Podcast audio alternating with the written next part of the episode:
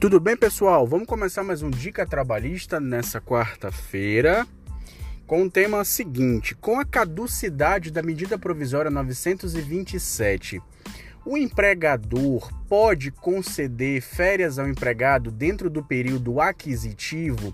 Existe alguma estabilidade por conta dessa situação? Vamos desmistificar no podcast de hoje alguns mitos e verdades a respeito desse tema. Vamos lá. Primeira coisa, com a caducidade da MP 927, agora o empregador, ao conceder as férias ao seu empregado, tem que respeitar o período estipulado na consolidação das leis do trabalho de aviso prévio de 30 dias para concessão das férias.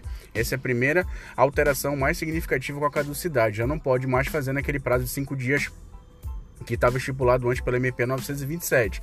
Outro ponto também bastante interessante é o seguinte: tem que ser respeitado o período da garantia pelo mesmo período proporcional em que foi concedido, enquanto a MP estava em vigor.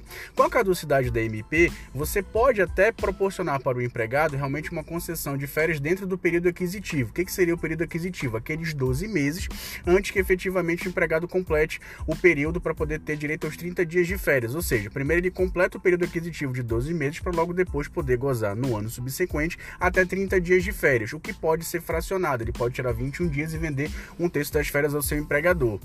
Ok, o período vai ser convencionado, convencionado entre empregado e empregador. O ponto é que é o seguinte: com a disposição que a gente tem hoje da legislação, considerando o período de calamidade pública que a gente ainda está vivendo até dezembro desse ano, o empregador ele pode conceder férias ao empregado dentro do período aquisitivo, ou seja, dentro dos 12 meses ainda que seria o período mínimo para que ele pudesse gozar o direito de 30 dias, com a proporcionalidade que mais à frente, no decorrer do contrato de trabalho, o empregado ou vai ter o abatimento no período que ele deveria tirar subsequente a completar completar um ano ou vai ser descontado da sua rescisão contratual.